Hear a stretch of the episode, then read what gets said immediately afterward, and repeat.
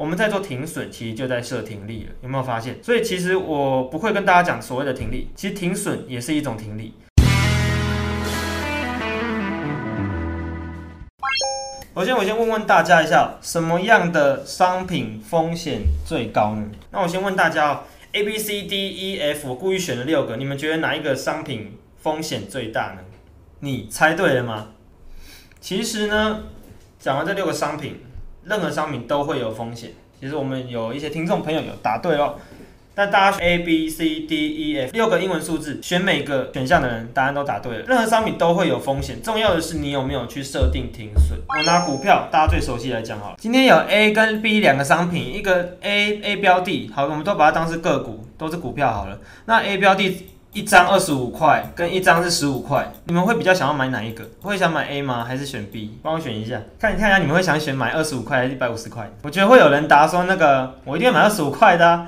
一百五十块，我要点贝贝 key 没？好，那假如我马上把这个问题稍微转一下哦。假如说今天这一个二十五块的商品，它每年的月营收年增率都是负的，只有现金流量也是负的，还有什么三率一直都是负的，EPS 也是负的。那反观这一家公司，这四个指标全部都是正的，就是有达到我们的选股战法。那这样的话，你会选哪一个？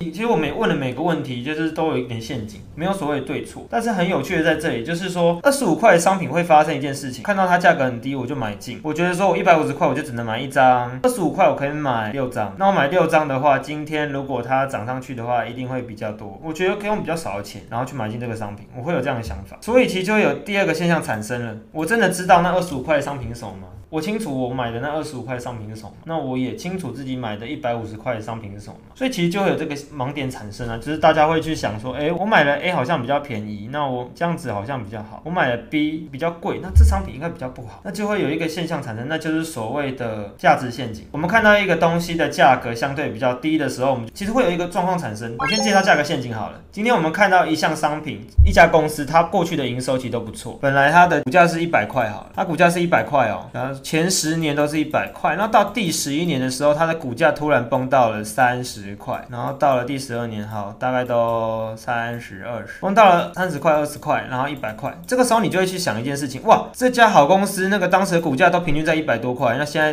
达到这个价格了，那我现在去买进这张股票，那我觉得它一定是好公司，以后一定有机会再涨回一百块。那朋友们，这就有一个问题了，我们会有个预期，就是预期说，它以后会再回来，会再回来，会再回来。可是我们去想一想那个 HTC 手机的那档个股，我们一直预期说它要回来那个价，可是它就这样跟默默下去，相见恨晚，就这样下去，从这里下去。记得好像当时那个它有出来护盘，买一下买一下这样子，这其实就是价值陷阱。我们认为它会跟前十年的状况是一样的，所以我就去买进这一档商品。但是造成最大的风险就是说，它未来的十年或者是未来的几年，已经跟过去那十年的整体的经济是不一样，所以我买进它反而是一个最大的风险。那前面有提到嘛，二十五块跟一百块这一个故事，其实就有点接得起来嘛。我们看到一个二十五块的东西，因为它便宜，我觉得它就好；一百块的东西它贵，所以我觉得它不好。那其实这个想法就会有一种比较主观的状况产生。为什么大家都觉得这家公司价值股价是一百块？为什么有些人认为这家公司价值只有二十五块呢？像过去那个柯达，柯达公司嘛，那过去其实是做就是相机胶卷那一块的。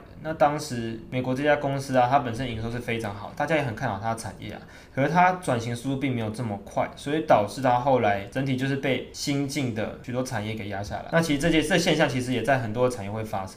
所以我们在买进一家公司的股票的时候，其实就是买它的预期，第二预期价格嘛，还有它的未来。那既然在买进一家公司的时候，我们可以自己做一个幻想，就想说，诶，它未来会不会有机会这样？有没有机会成长？那它会不会被取代？就是可以无聊去做一个思考啊，就是多想那个促进身体健康嘛，想一想哦，它可能会成长哦，它可能会跌，它可能未来会怎样？会被取代啊？什么？其实多一点点的想法，多一点串流的话，对你购买自己的商品就更了解。其实也可以，也是一个保护自己的蛮好的方式。那再来介绍到怎么设停损。首先我我分为三个方法，其实方法还有很多啦，但我先设三个，就是给大家就是比较容易去理解，也很容易去实际操作。第一个就是按比例设停损，也就是说今天我买进一档股票，它价格是一百块，那我就把它抓十个 percent，我就出去，那就是九十块钱，九十块钱出场，只要打到那价格我就出场，这就是我的原则。第二个就是按均均线位置来设停损。如果说今天的均线达到了，有些人是设五日均线，有些人设十日均线、二十日均线不等。那我自己是假设说，假如达到二十日均线，也就是月线的位置，那我就出场。第三个呢，就是依我们进场的位置进行移动停损。这个部分的话，我就会以我们最近分享的金红来跟大家做一个分享。首先第一个就是我们要按比例来设停损。我分享这档个股就是金豪科三零零六，今天它的收盘价格多少？今天它收盘价格是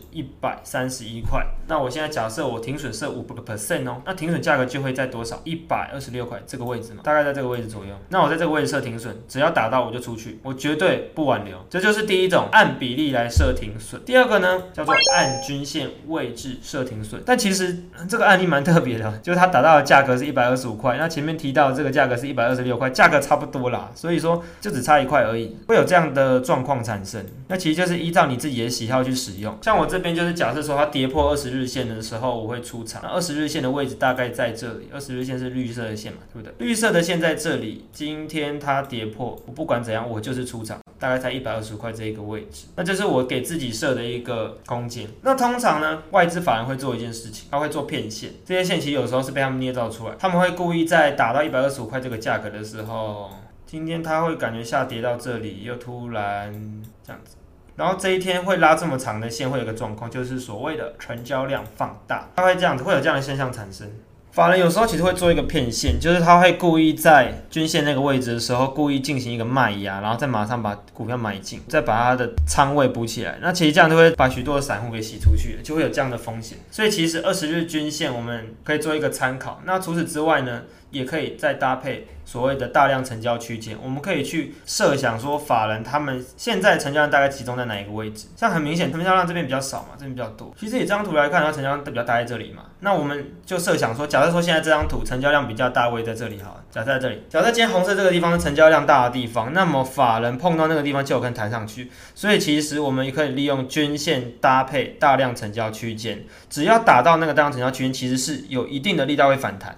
因为很多人的持有成本价格在那里嘛，那我当然会不希望它价格跌破啊，跌破我就赔钱了。既然叫大量成交区间，那么在那边买的人有谁？有一定的可能性，投信嘛，自营商嘛，短线要避险的，外资有可能在那边嘛，分点券商嘛，等等的，还是关股都有可能会在那个位置。那其实大家都不希望跌破那个位置啊，所以一定会尽可能的把股价控在那个位置，就会造成一个现象，就是在这个位置区间震荡。就是我常常跟大家提到，只要在这个地方，其实都会有震荡的可能性。停停损完，其实你看到这些股票的时候，会心里会有点难过，因为通常都会有个现象，我们停损完之后，肯定肯定就涨上去。可是其实我们要尽可能的让自己去将这样的情绪消化掉。我自己有个方法啦。我设完停损之后，假设说今天是一档伺服器好了，伺服器族群最近什么公司？像立台嘛，还有我们前面有提到奇迹加微信也有在做伺服器嘛。那假如说我有去关注几档伺服器的股票，我今天把其中一档，就是我一直持有那张股票卖掉，设停损，那我就会尽可能先把它删掉，然后之后再去看其他的个股，就是让自己心情先转换一下。那等到哪一天的时候，我其实有点忘记掉了，其实忘掉最美嘛。那我把它忘掉之后再回来看，那其实心情会比较可以调整，因为通常人会有一个记忆起就是时间其实到越久。的时候不就会不就越容易忘记。忘记那件事情嘛？那我觉得自己会放个一两个礼拜的时间再回来看。我觉得这是一个方法给你参考。这边红色的线其实代表的就是今天的价格它所在的区间，在这里，今天价格在这里嘛？那其实它在这个区间，所以它的红色线会在这里。那其实还有一个重点哦，有没有发现这条红色线最长？那就表示说现在的成交量就在这个位置嘛，表示说它现在在大量成交区间，所以其实是有一定的支撑力道在这里的。那这边还有什么线？所谓的五日线跟十日线在那边支撑。那这边呢？这边其实我有点打错了，这边变 EMA 了。那 ENA 的部分，我之后再跟大家做个介绍。ENA 相较于 SMA，就是简单的移动平均线不太一样，它是 Exponential Moving Average，它是指数移动平均线。那其实它在观测就是整体的个股或者是大盘方式有点不同。那我之后会再为大家做一个介绍。那我现在想先让大家先清楚了解，就是简单的移动平均线它的逻辑。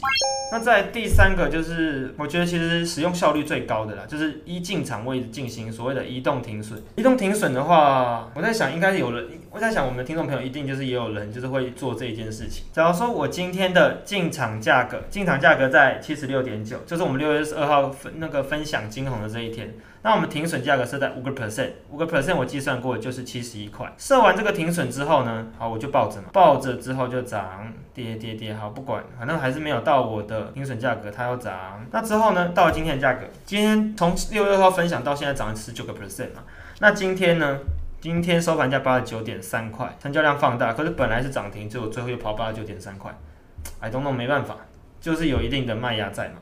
所以今天成交量才会放大。那今天的收盘价在八十九点三块，那我们就要把停损不是再设到那个，不是再设到七十一块哦。那这样子不就等于倒赔了？我们再一样从今天的价格重新解释去设一个停损点，设五个 percent，停损价格设在八十四到八十五块。哎，这样这样说大家有听懂吗？今天我买进金红，今天我分享的价格是七十四点九块。我假设说它现在就是这个价格好了，那我先给它设一个停损，叫做五个 percent。它只要到七十一块这个价格，我不管不管任何理由，我就把它除掉了。好，这是我这是我。现在那个在六月二号分享金红的当天，我设了五个 percent 的停损。那只要它打到七十一块这个价格，我不管怎样，不管均线怎样，我不管别人说什么，不管消息面怎样，我就是停损。好，今天的今天是六月十一号嘛，金红来到了八十九点三块的价格，那我停损一样，从这个基点八十九点三块，重新再设一个五 percent 的停损。停损价格就会设在八十四到八十五块。那大家应该很清楚，为什么我停损不设在，不能停损要做一个移动了？